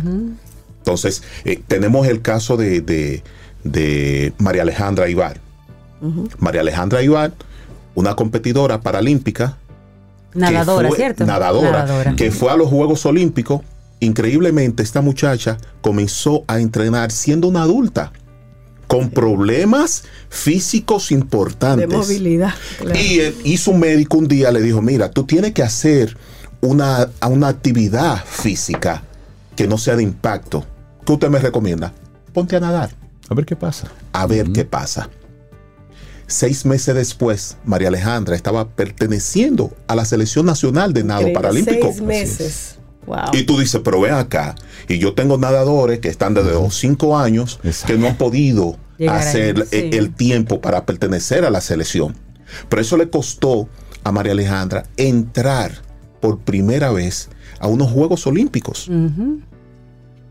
Y eso entonces le costó a ella también como, como, como producto positivo conseguir una beca en Europa para estudiar una maestría en un área ahí, no recuerdo ahora mismo, y está nadando y compitiendo para esa universidad. María Alejandra encontró su porqué. ¿Por qué? Claro. Claro. ¿Por qué? nado por, por salud, nado por... eh, y comenzar a ponerle a eso eh, elementos que sean atractivos, pero que estén conectados directamente con valores y con intereses reales. Y una situación, Rey Giovanni, que estaba en contra de ella. Exactamente, Porque cualquiera sí. le hubiera dicho, pero tú tienes problemas de movilidad, ¿cómo que tú vas a nadar? Claro. Exactamente. Y le hubieran puesto ahí el apagafuegos. Y- sí, sí, y, y de hecho, de hecho, cuando ella llegó, ninguno de los entrenadores quería trabajar con ella. Porque María Alejandra es de, de la persona que tú no sabes por dónde tocarla por miedo a hacerle daño. Claro, Por la condición eh, eh, médica que ella tiene. Y esa muchacha se ha vuelto eh, eh, una, Nadadora. una nadadora Increíble. una nadadora. Entonces, cuando nosotros tenemos diferentes atletas que no tienen un porqué, están perdidos. Párense, Encuentren deténganse, encuentren primero. ese porqué. Los entrenadores dejen de entrenar sin un porqué. Muchos entrenadores entienden que manejar la, la- la información es poder. No, Dentro no, del contexto deportivo, ningún otro contexto no. Entonces, no, porque yo lo digo, vamos a dar tres vueltas al play. No. ¿Por qué? Exacto. Porque hay que dar tres vueltas al play. Entonces, eh, eso, eso fíjate que tiene que ver mucho con la, con la reeducación, aprender a aprender de los atletas, de los entrenadores y muchas veces de los padres. Porque de los padres no entienden tampoco el por qué los hijos están entrenando tienen que hacer una disciplina deportiva, entonces ya se van a, a otras cosas, Mira, se y, van a... y- eso, eso tiene un componente totalmente adverso cuando ese porqué de parte de los padres está divorciado completamente del porqué de los hijos. Es decir, yo quiero que mi hijo juegue pelota porque tengo en mi cabeza que este muchacho me va a sacar de la situación económica de pobreza en la que vive. Porque era Sí. lo que yo quería hacer. O era por lo que era, pero ese no es el porqué del pequeño. Exacto. Sí. Y una vez, y también considerar que ese porqué establecido, bien sano, no, no, así como dice Rey, no un porqué impuesto, también puede cambiar. En cinco años ese atleta, su porqué sí. ya no, no llenarle y buscar un sí. nuevo porqué para continuar o un porqué no. De hecho, eh, eh, yo tengo un, un atleta eh, que a- regresó ahora de Estados Unidos, eh, que quiere en su disciplina llegar a la meca de esa, de esa disciplina, un muchacho jovencito, menor de edad, se fue para Estados Unidos, se inscribió, vivía solo, hacer todo eso, no, porque yo quiero llegar a la NBA y todo eso es perfecto, pero comenzó en el proceso a dar fallos, a incumplir con compromisos y nadie sabía por qué y qué es lo que pasa y qué es lo que pasa. Regresa, me siento el sábado con él y le digo, vamos a hablar. ¿Qué es lo que pasa? Y cuando comenzamos a hablar e interiorizar el porqué verdadero de este muchacho, era porque quería salir de la casa, porque en la casa había una situación Que no le llenaba. no le llenaba, había una situación de conflicto entre los padres, él no podía soportar eso, lo que estaba viendo, entonces dijo, bueno, ok, me voy y trato de hacer mi carrera por ahí, fuera de aquí. Al final, tuvo que regresar, Claro. está aquí y enfrentar ahora Claro. lo que no enfrentó Claro. eh, en el pasado. Entonces, el por qué es importante, Es en todo lo que nosotros hacemos. Giovanni Montero, gracias tema. por este regalo que nos hiciste hoy. Conoce tu por qué. Aplica en el plano deportivo, pero aplica en el plano profesional, en el plano todo. relacional. ¿Por qué hacemos camino al sol? Por supuesto. El día que no hay una respuesta adecuada, bye bye. Sí, Nos sentamos. Así es. Claro. Eso es así. Giovanni, la gente que quiera conectar con, con perfiles, contigo y con todo tu equipo. a través del 809-750-0716 o a través del Instagram perfiles arroba perfiles. Ahí estamos a su servicio. Un abrazo y gracias. Gracias. Tengas excelente día, yo. Igual. Tomémonos un café. Disfrutemos nuestra mañana con Rey, Cintia, Soveida, en camino al sol.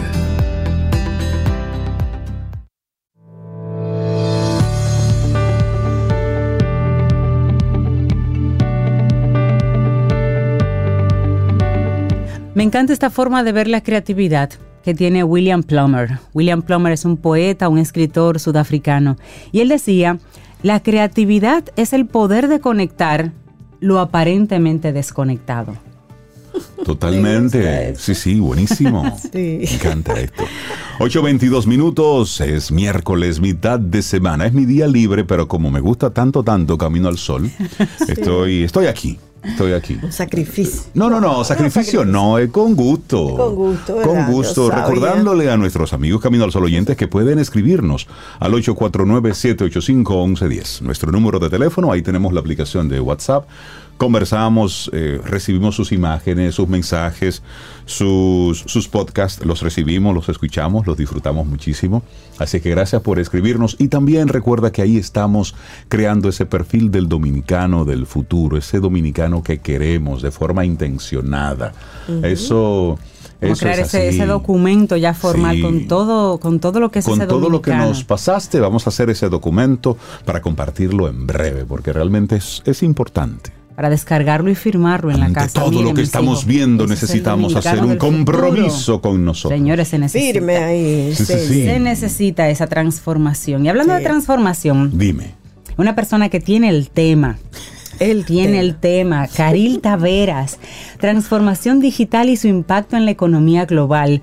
Siempre nos trae ese, ese pensamiento de negocio aterrizado, pero también haciéndonos pensar más allá de lo, de lo convencional, de lo que vemos eh, hasta nuestras narices, un poquito más allá para trascender. Caril, buenos días. queridos, ¿cómo, estás? Yo estoy feliz. Qué bueno. Me gusta, me gusta. Yo estoy feliz. Primero yo comencé el día oyendo Amor Narcótico de Chichi Peralta. Yo entré a Camino al Sol con esa canción. Muy buena canción. Este es mi mes favorito del año. Mm. Es el mes de mi mm. cumpleaños. Feliz de estar viva y de poder, sumar a esta generación. Ayer fue el cumpleaños de mi mamá, hoy es el cumpleaños de mi hermana, yo el 22, así que ah, mucho que celebrar y le dimos la bienvenida a la Navidad en mi casa. Así que estoy feliz, feliz. Elizabeth va, a hablar con Cari. por eso está, eso está, bueno. Cari, hablemos de transformación digital y su impacto en la Mi hija se va a mudar contigo, Cari. bienvenido, bienvenido es. Pues miren, la verdad es que ustedes dirán, ¿y va a volver a hablar del tema? Pues sí, porque hay mucho que hablar todavía de transformación digital, de inteligencia artificial, que estos fenómenos de cambios disruptivos han reconfigurado con la mayor velocidad de la historia el mundo como lo conocemos y ha generado un gran impacto en la economía global. Ya estamos hablando de un mundo súper, hiper conectado y por supuesto las empresas y los gobiernos eh, terminan entendiendo la urgencia de adoptar estas tecnologías eh, de forma avanzada para poder optimizar procesos y demás. Sin embargo, hay un inciso que yo quiero hacer en este momento y es, si recuerdan esa película del 1997, protagonizada por Austin Hoffman, Wag the Dog. ¿Por qué ella está hablando de eso en este momento? Pues miren, hace unos meses escribimos un blog hablando justamente sobre, pues, no solamente las falsas noticias, sino también el impacto que tiene todo este tema de la inteligencia artificial y, de, y, por supuesto esto viene con la transformación digital en el mundo real. Y yo traigo esto a colación porque hace unos días, digamos al, inicio de esta semana, eh, vimos que Bruselas como país, y esto ya nos habla de cómo los gobiernos están mirando en esta dirección, le dio un ultimátum a Meta y a TikTok y les dijo, necesitamos que aclaren sus medidas contra la desinformación de la guerra que estamos viviendo.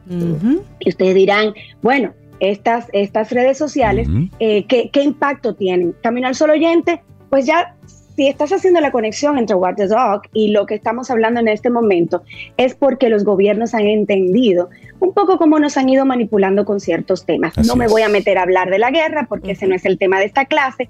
Sin embargo, sí queremos hacer la observación de que nosotros como líderes empresariales necesitamos convertirnos en futurólogos empresariales y entender eh, cómo todo lo que ocurre en el mundo nos está afectando. Entonces, si una guerra eh, está siendo hasta cierto punto manipulada, para que nosotros entendamos y decidamos si somos de un bando o del otro a través de inteligencia artificial, a través de mecanismos eh, tecnológicos y digitales, qué pudiera pasar en nuestras organizaciones. Y eso nos lleva a decir, bueno, pero no todo está perdido. También recientemente salió una noticia de que en Suecia, la Universidad de Lund, eh, pues acaba de publicar un estudio científico con muchísimo aval que indica que la inteligencia artificial les está ayudando a detectar cáncer de mamas con una eh, probabilidad mayor de, de un positivo real con un 20% superior a los exámenes normales. Y esto está reduciendo la carga de los radiólogos laboral en un 40%. Significa que estamos hablando de eficiencia y que estos médicos pueden dedicar su tiempo más a la investigación científica. Entonces, no todo es negativo, también hay cosas muy positivas. Y aquí, eh, algunas de las empresas eh, que nos están escuchando y colaboradores de estas empresas, sabemos que no todos se han montado en este proceso y que aunque hemos hablado mucho de transformación digital y estamos convencidos porque estamos inmersos en esta realidad, todavía encontramos ciertas resistencias, resistencias de líderes, resistencias de colaboradores. Recientemente tuvimos una reunión con unos clientes a los cuales vamos a apoyar en los próximos días en un proyecto interesantísimo, donde la mayor preocupación de la alta dirección era justamente ¿Cómo ayudo a mi organización a que en el ADN de, la misma se impregne la urgencia de, la, eh, de adoptar eh, la tecnología como parte de nuestro trabajo? Entonces, si estamos hablando de esto es porque todavía necesitamos convencer a algunos escépticos de que esta es una nueva realidad. Necesitamos algunos argumentos. Recuerda el aumento de la productividad, como te acabo de mencionar el caso de los radiólogos y Bruselas. La digitalización permite mucha eficiencia y no temamos, no vamos a perder nuestro trabajo. Hay una posibilidad de innovar de manera constante y la innovación ya no es un, privilegio, ya es una necesidad de las organizaciones. Para ayer es tarde. Sin, sin agilidad no hay innovación. Totalmente. hay que y, en, esa misma, en esa misma línea, Caril, eh, volver y traer el, a, la conversación de que la herramienta es la herramienta. Lo importante es cómo usamos esa herramienta. Ahora tenemos el tema de la inteligencia artificial y de inmediato todo el mundo teme por la inteligencia artificial. No, siéntese del lado, ok, esto es nuevo. ¿Cómo yo aplico esto? Es decir, cómo, cómo yo lo utilizo en beneficio de los procesos, como yo lo utilizo en beneficio del, del, cliente al final, que va a tener un producto más rápido, más eficiente, a lo mejor a un mejor costo. Es decir, todas las herramientas que están saliendo por ahí, lo que nos debe llevar como, como empresarios, esa es la pregunta. ¿Cómo yo utilizo eso en beneficio del producto, del servicio que estoy dando? ¿Y cómo integro eso a mi, a mi operación diaria? Porque una de las cosas que nosotros hemos hablado mucho en diferentes foros es inteligencia artificial es igual a mejora de procesos y eficiencias. Un ejemplo claro, estamos eh, necesitando poder minar data, necesitamos que nuestras eh, propuestas de valor a los mercados salgan cada vez más ajustados a las necesidades y las expectativas de nuestro cliente. ¿Y por qué no deleitarlos con un wow? Pues entonces integrar inteligencia artificial, machine learning a nuestra organización va a ser una muy, muy buena decisión. ¿Por qué? Porque me va a poder analizar en tiempo récord datos, miles de millones de entradas eh, migajas que dejamos en nuestras interacciones en las redes sociales todos los días. Entonces, esto parecería complicado, pero es muy simple. Se ha democratizado bastante. Así que queremos una empresa eficiente y ágil, necesitamos incorporar inteligencia artificial a nuestros procesos. Además de que nos va a garantizar tener un acceso global, una conectividad digital muchísimo más amplia con, no solamente con nuestros clientes, sino, sino, también con todos nuestros stakeholders, con los grupos de interés de nuestra organización. Y por supuesto, esto impregna cambios en la fuerza laboral. Nosotros necesitamos entender cómo las personas están trabajando en el día de hoy, cuáles son las expectativas. Estos procesos obsoletos me acaban con el entusiasmo de los talentos digitales. Y el dato, como decíamos hace un momentito, es clave en esta nueva realidad.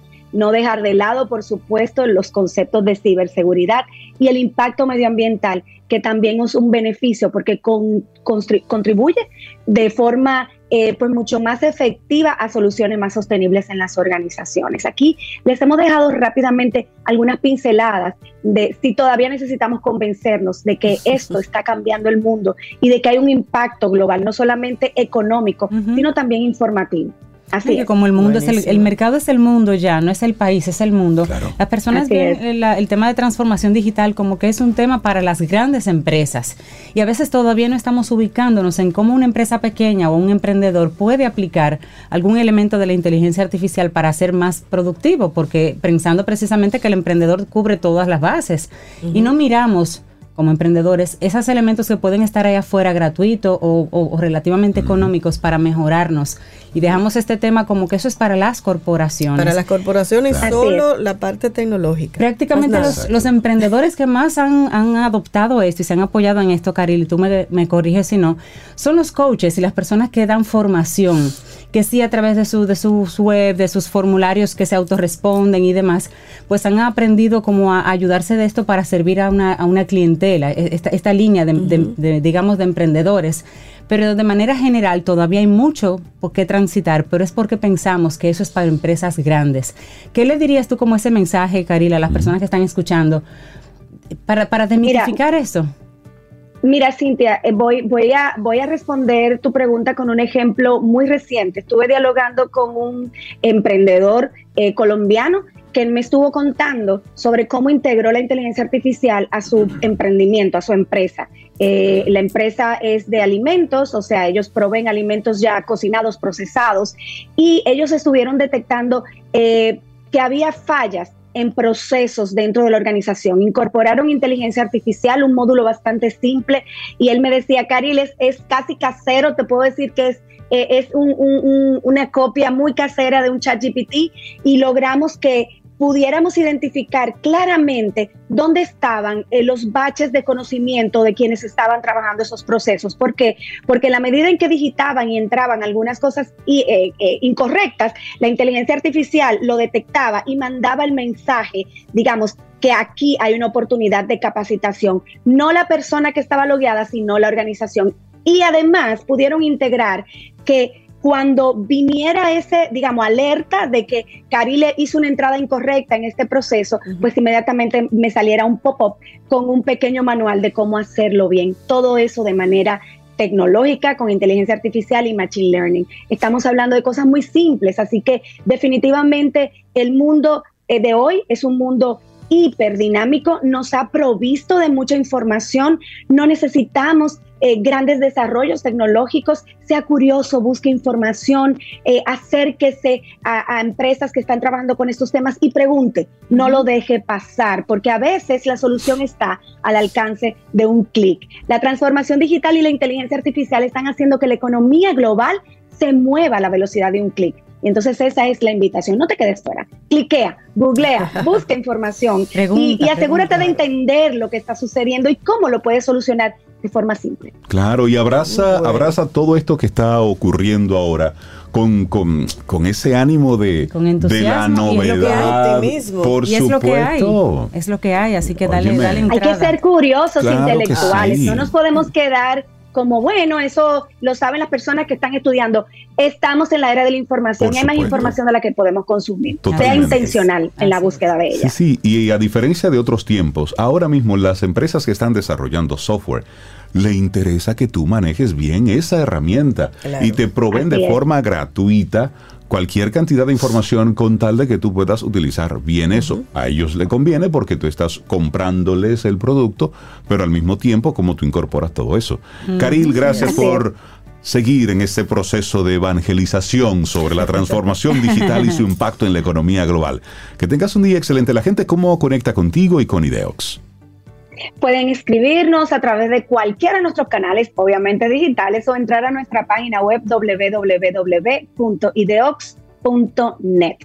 Ahí está todo. Gracias. Caril. Muchas gracias, Caril. Gracias por este tema.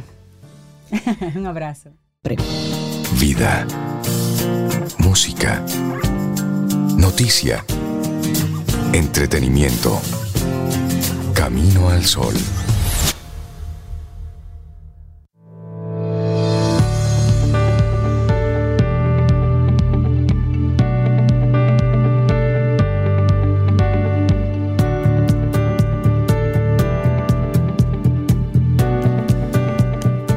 Hoy hablamos del pensamiento lateral en la reflexión del día de hoy. Si te lo perdiste, búscala. Esta siguiente frase de Dean Kamen precisamente habla de eso. Cuando te encuentres en un callejón sin salida, busca una solución lateral. ¿Cómo así? Escucha nuestra reflexión que ya estará en un ratito en nuestra web. Así es, caminoalsol.do. Entra y busca esa reflexión. Pensamiento lateral. Sí, sí, sí. Seguimos avanzando, 8.43 minutos, es miércoles, estamos estrenando el mes número 11 de este 2023 y es un buen momento para hablar de prevención del fraude en el marco corporativo. Mm. Preste atención porque mire, cuántos dolores de cabeza Sí, sí, se sí, pudieron haber evitado si usted pone una clave que no sea 1, 2, 3, 4.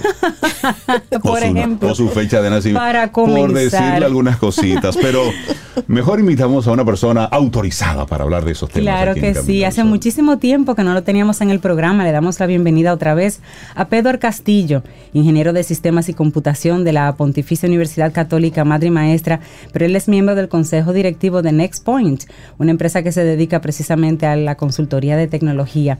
Y hacía tiempo habíamos conversado temas más o menos relacionados y hoy nos trae este, prevención del fraude en el marco corporativo. Pedro, ¿cómo estás? Buenos días. Muy buenos días para ustedes, Rey, Cintia, Sobeida. Un gusto, un placer para mí estar nuevamente en, en esta que siento mi casa. Así que gracias nuevamente por la invitación. Gracias, a ti por estar. Hablemos de prevención del fraude en lo que tiene que ver en, en nuestros ambientes profesionales. Claro, claro. Yo creo que la palabra aquí, aquí clave es prevenir, prevención. Es decir, como de hecho ustedes hablaban hace unos días de que a veces eh, ponemos curitas en lugar de, de tomar medidas preventivas. Y eso es lo primero que aquí tenemos que resaltar. Eh, estamos hablando de prevenir eh, y hablamos del marco corporativo, pero esto aplica para, para cualquier empresa. De- y de hecho, hasta una pyme, una empresa corporativa, cualquier sector. Eh, y lo primero que también tenemos que conversar aquí es que esa prevención lleva a hablar de controles. Eh, como dice el dicho popular, lo, lo que no se controla eh, no se mide. Y, y ahí es donde comienzan ya, digamos, que algunos temas, porque una vez la- las personas se sienten controladas, digamos, hay ya un, un mal gusto. Pero en el mundo corporativo esto es sumamente importante, eh, porque obviamente tenemos que rendir cuentas. Eh, y ahí entran diferentes, digamos que, eh, eh, líneas de defensa o protagonistas. Y por eso, cuando hablamos de prevención de fraude, tenemos que hablar de diferentes etapas eh, a lo largo de, de, digamos que, de la estructura. Cuando hablamos a, a- a nivel de líneas de defensa, que yo me refiero a una primera línea donde eh, el usuario, como tú decías, bueno, es usuario que se encarga de no poner una clave, un 2, 3, 4, o el nombre de- de- del perro, o el, el día del cumpleaños. Digamos, Sí. esa, esa línea que, que vela para que esos indicadores y esos controles se, obviamente se cumplan. Ujú. Hay una segunda línea que eh, ya en el, en el mundo empresarial es muy conocida. Entran entonces la gestión de riesgo, la gestión de cumplimiento. Obviamente ya tienen una responsabilidad mayor eh, a nivel de, de los controles internos. Y hay una tercera línea donde entra auditoría interna. Digamos que eh, estas líneas de defensa ayudan justamente a un adecuado eh, control y prevención dentro de las instituciones. Cuando tú hablas de, de auditoría, me gustaría detenernos ahí porque esa es una palabra grande, esa es una palabra que tiene pantalones largos, auditoría. Y de repente un, una, una pequeña empresa no, no se atreve siquiera a pensar que necesitaría hacer una auditoría de cómo está todo su sistema informático. ¿Cuáles serían esos elementos a tomar en cuenta para un emprendedor, para una pequeña empresa, empresa mediana, sobre, sobre cómo, qué, qué auditar, cómo auditarlo, quién me pudiera ayudar en ese proceso? Claro, claro que sí. Excelente pregunta, Rey. Creo que me leíste el pensamiento porque quería aterrizar justamente en la importancia de la auditoría de tecnología de la información en todo este proceso. Eh, obviamente, como todos sabemos, la tecnología juega un papel primordial, eh, protagónico eh, en las empresas, no importa que sea pequeña, que sea mediana, que sea grande. donde haya un sistema contable, donde haya que administrar las finanzas de una empresa, eh, ya la función de, digamos, de una evaluación, eh, una asesoría en términos de ver cómo están esos controles y demás es importante. Eh, y algo, algo también que siempre resaltamos, la figura ya del auditor no es de ese fiscalizador que llegaba antes a, a recriminar, a sacar eh, cosas malas solamente. Ese, auditor se ha, se ha, convertido eh, realmente un asesor para la, la, institución. Es decir, que más que llegar a fiscalizar, el auditor está llegando a aportar y hacer crecer eh, a las instituciones. Qué bueno eh, que tú lo dices porque la figura del auditor es una figura que se consideraba odiosa. Es la persona que viene a acusarme contra mi jefe. El auditor. Sí, Ahora viene a buscar mejoras. ¿Dónde hay que mejorar y ya? Pero en una empresa pequeña, porque el concepto auditor en empresas grandes están bien, digamos, bien manido, porque se, se utiliza mucho hasta por requisitos internacionales de sus industrias. Pero una empresa pequeña, Pedro, la gente no entiende por qué yo tendría que auditar o cómo auditar si solamente somos cinco gatos en esta oficina. Pero ahí puede haber un, ahí puede haber una fuga, un riesgo. Totalmente de acuerdo. Y, para contestar eh, o seguir en esa misma línea, eh, eh, esos cinco gatos pueden tener mucha, digamos que acumulación de funciones a nivel del sistema que con cual administran la empresa. Sí. Y esa, esa acumulación de funciones obviamente da poder y, en empresas pequeñas, digamos que a altas instancias, como la, una gerencia general, eh, direcciones que tengan un alto grado de poder a nivel de los sistemas informáticos, a nivel de, digamos, de segregación de funciones, es decir, qué pueden aprobar, qué no pueden aprobar, eh, es de alto riesgo. Entonces, ahí entra el papel, digamos, de este, esta persona externa, este auditor, este consultor que puede dar luz de, cómo debería de haber una adecuada segregación de funciones. Y ese es un, solo caso de los muchos que podemos nombrar. Y con eso de la segregación de funciones, Pedro, se me ocurre también limitación de accesos.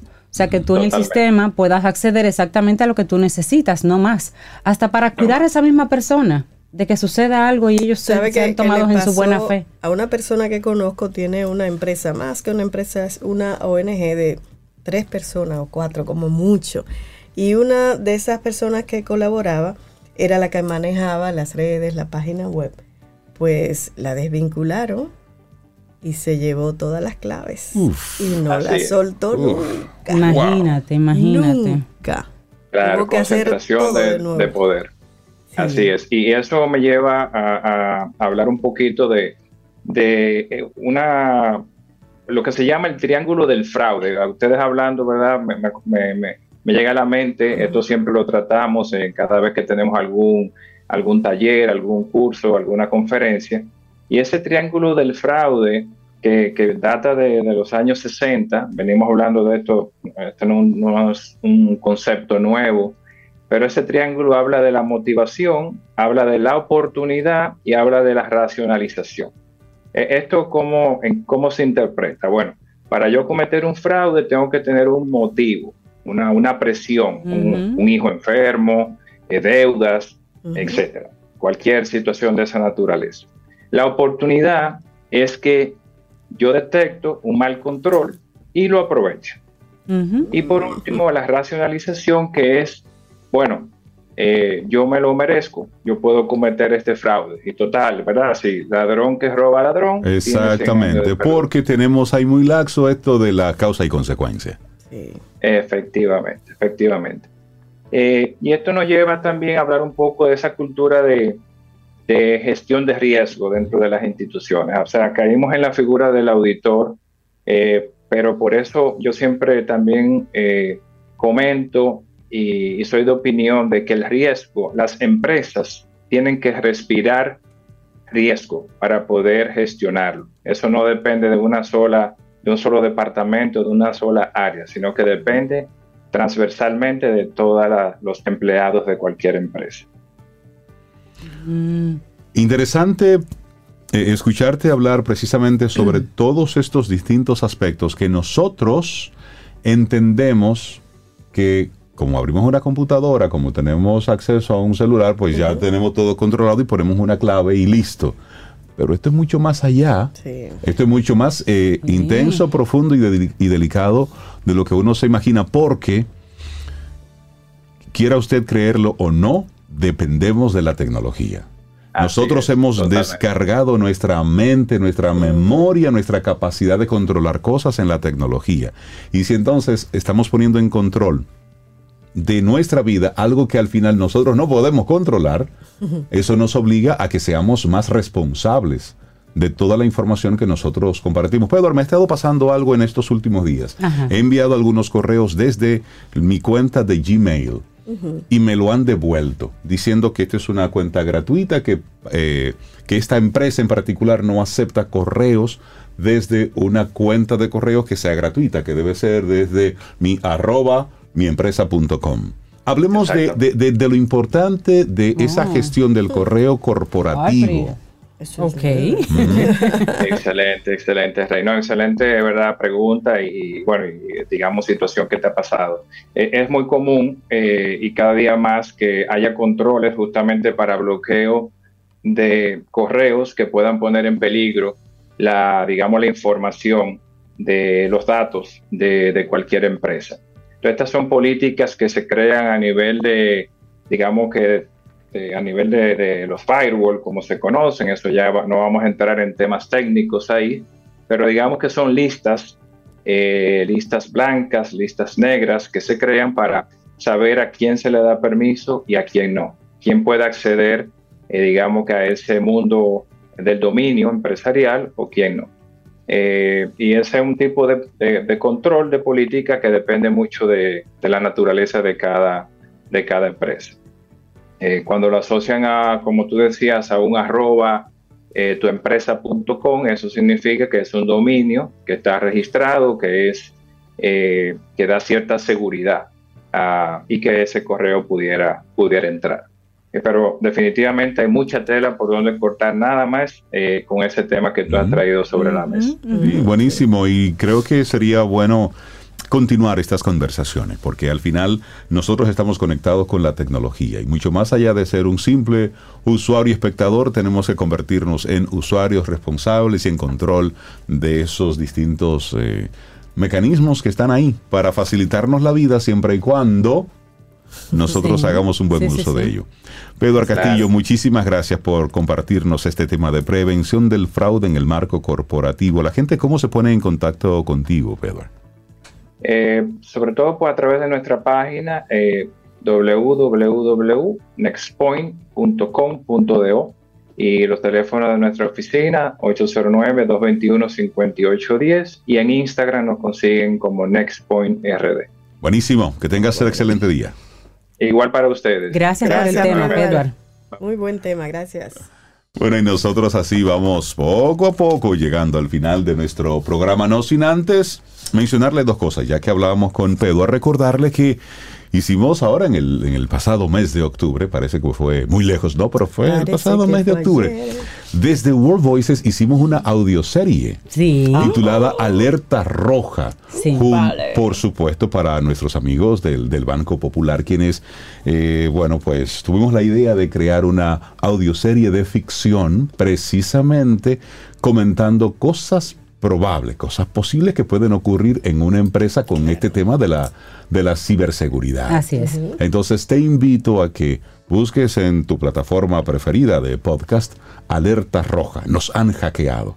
Es una audioserie de ficción, pero te muestra de forma distinta qué puede ocurrir y sobre todo cómo solucionarlo. Así es. En cuatro escenarios de eh, muy dominicanos, cuatro escenarios de empresas muy dominicanas, es decir, muy típicas en la República Dominicana y cómo em, pueden ser hackeados. Es Por supuesto. una forma diferente de llamar y llevar un contenido educativo a la, población. Y, gracias a, nuestros amigos del Banco Popular por la confianza para nosotros, pues felizmente desarrollar ese tema a nuestras anchas así.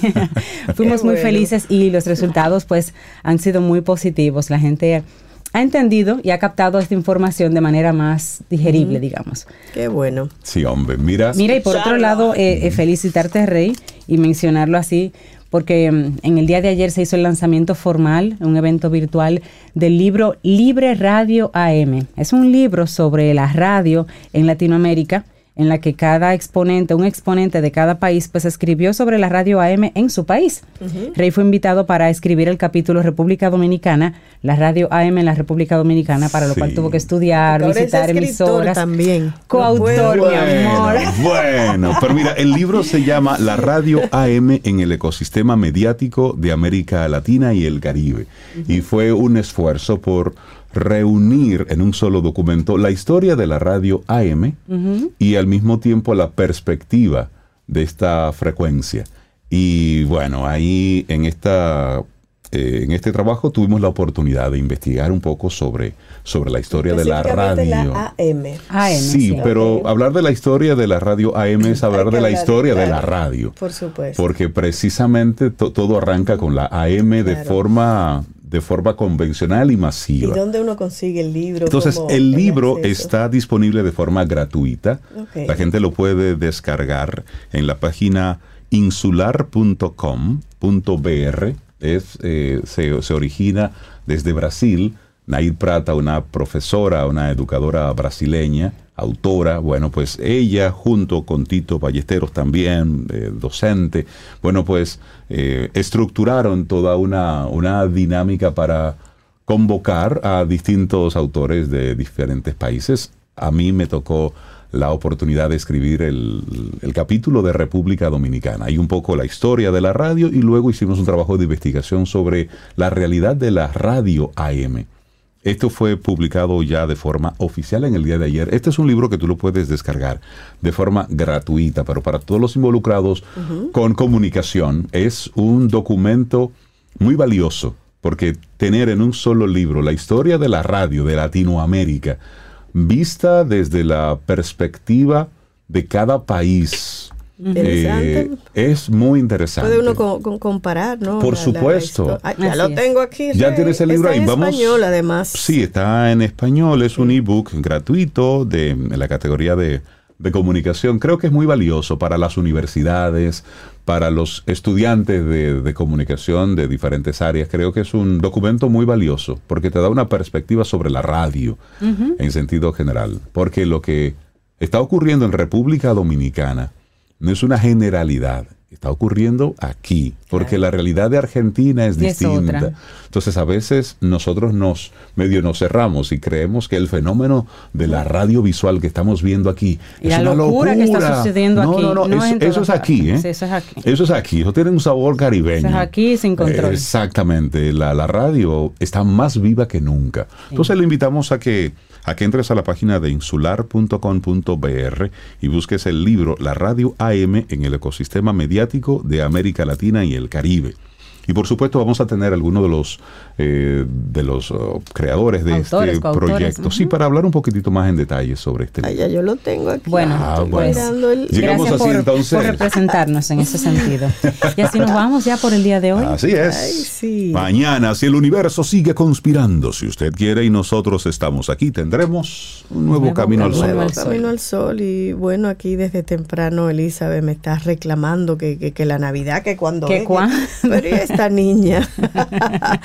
pues la complazco y así también a todos los Camino al Sol oyentes que ya tengan ese espíritu de la Navidad por dentro. Santa Claus is Coming to Town es un clásico, Uh. un clásico. Y esta es la versión que hace Ella Fitzgerald. Pude elegir cualquiera. Pero este Pero está es súper Ella, bien. es Ella. Es Así ella. nos vamos. Lindo día. Hasta mañana. Aquí termina Camino al Sol. Pero el día apenas comienza. Vívelo Camino al Sol.